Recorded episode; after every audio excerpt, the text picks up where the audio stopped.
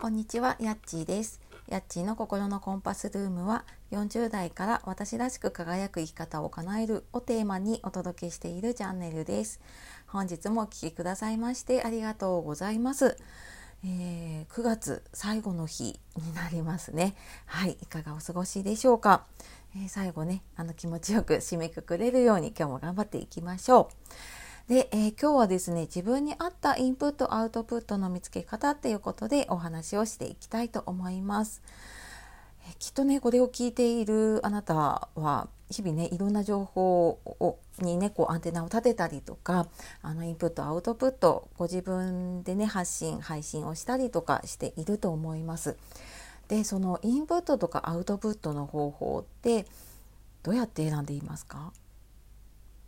もしかしたらねこう人に言われてなんかあこれがいいよって言われたから使ってみたとかこのやり方いいよって言われたから試してみたとかね、まあ、なんとなくちょっと便利かなと思ってやってるっていう方もいると思います。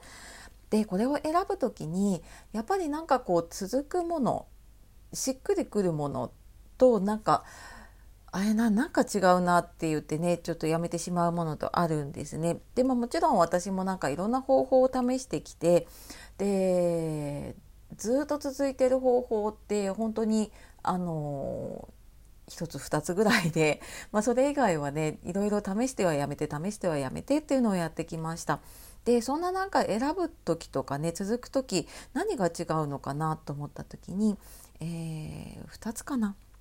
あります。でまずはなんか自分の得意な方法その自分に合ったっていうことですね方法を選ぶっていうことでこれはなんか以前にも私自分の五感あの視覚とかね聴覚こう目で見るとか耳で聞くとかの中で得意な感覚ってありますよっていう話を、えーとね、スタンド FM の方だと288回かな。あの自分のタイプを知ってインプットを効率よくする方法っていうことで、えーと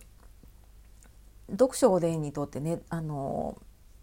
自分がどの感覚かっていうのが分かる方法をここで伝えているので、えーよかったらねあのリンク貼っておくのでそちらの方から詳しく聞いてみてください。であのその自分の目で見るのが入りやすいとかねあとあの耳で聞くのが入りやすいとかだと多分音声配信とかすごくやりやすかったりとかねすると思いますしでそういうので選んでいくとうーんなんか無理なく続くしなんか全然無理無理しなくてうんなんていうのかな自分がやりやすい方法でできるのですごく効率も上がると思うんですよね。なのでそういうちょっと自分のどの感覚が合ってるかなっていうのであの選ぶっていうのとあともう一つはやっぱり自分が何を大切にしたいのかを知るっていうことですね。でこれまあ何に関してもねあのそれ言えると思うんですけれどもやっぱりある程度ちょっと自分と向き合ったりしていないと自分が何を大切にしたいのかでそのために何の方法を選ぶのかっていうね手段だと思うのであの自分がどうしたいかっていう目的がねはっきりしていないとやっぱり手段も選べなくなっちゃいますよね。なのであの自分が何を大事にしてそのインプットアウトプットしたいのか、まあ、例えばもう時間が大事っていう方だったらやっぱりデジタルのデバイスとかの方がねあの時間短縮したりすごく便利なものがあるので、まあ、そういうのの中から探していくのかもしくはなんかこう自分のうん気持ちの整理をしながらとかね、えーちょっと自分の感情もこう入れながらそういうのをやっていきたいなっていう方だったら手書きでねあのやっていくと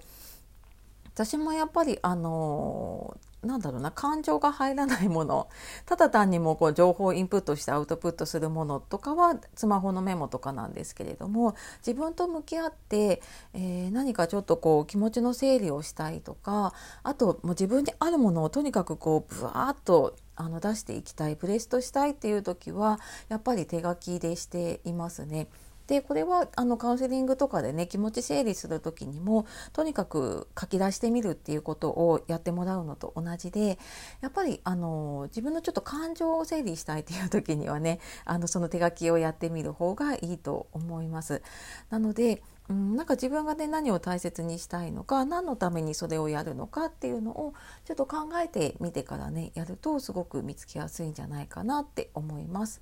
でただなんかこの辺のね価値観自分の価値観って自分でなかなかわからなかったりとかねするのでまあそんな時にはあのえーと、私メルマガ配信していたり、まあ、他のところでもね配信しているので、えー、気軽になんかコメントでもメッセージでもいただければ、はい、あの個別に相談を受けています。はい